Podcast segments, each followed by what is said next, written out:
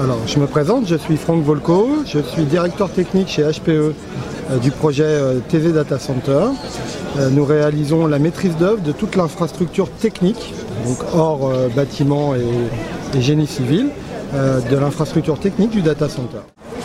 HPE aujourd'hui est orienté sur une stratégie d'accompagnement des clients que nous appelons as a service, nous pensons que dans quelques années, euh, la plupart ou la majorité ou tous les services euh, que nous pourrons proposer euh, seront délivrés sous forme de ce qu'on appelle d'OPEX et non plus de CAPEX. Et dans ce cadre-là, HPE a souhaité intégrer TZ Data Center dans son programme que nous appelons Green Lake, qui est l'offre as a service de, HPE, qui nous permettra donc de proposer à nos clients des services d'hébergement à haute valeur ajoutée, comme peut l'être Désé grâce à son euh, PUE extrêmement bas, son efficacité énergétique et euh, aussi au respect de la souveraineté des données par son actionnariat 100% français. Alors, dans la conception traditionnelle d'un data center, effectivement, euh, on a plutôt l'habitude de partir de la coquille et d'aller vers ensuite vers l'IT. Grâce à l'ADN d'HPE et à son histoire, nous venons nous de l'IT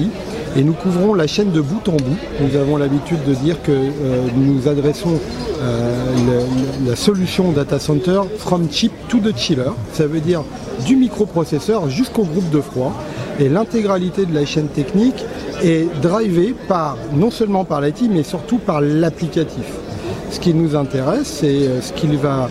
ce que l'applicatif délivre à notre client, ce que le client euh, va pouvoir exploiter et utiliser au niveau de son système d'information. Et nous déclinons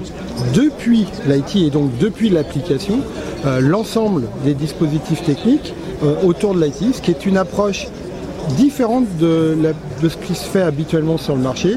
puisqu'encore une fois, nous, nous sommes centrés sur la partie applicative et asset IT de nos clients.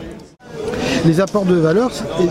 il est évident qu'aujourd'hui, il y a une mutation une transformation euh, digitale de la, plupart des entreprises et des clients, avec, comme on l'a dit tout à l'heure, ça a été évoqué, euh, la virtualisation des machines, donc l'augmentation des densités, l'augmentation des technologies, l'utilisation du HP, du HPC, du High Performance Computing, qui va complètement changer aussi les besoins en infrastructure technique dans les data centers. Et le fait de pouvoir appréhender depuis l'application, depuis l'IT, donc from chip to the chiller, euh, aussi les, infrastructures techniques, nous permettent non seulement d'être déjà adaptés aux besoins d'aujourd'hui, mais aussi d'anticiper les besoins de demain avec l'arrivée progressive par exemple de l'immerse cooling, du refroidissement par immersion et de toutes les nouvelles technologies qui vont euh, arriver et qui sont liées à l'augmentation de la densité et euh, aux besoins de refroidissement croissant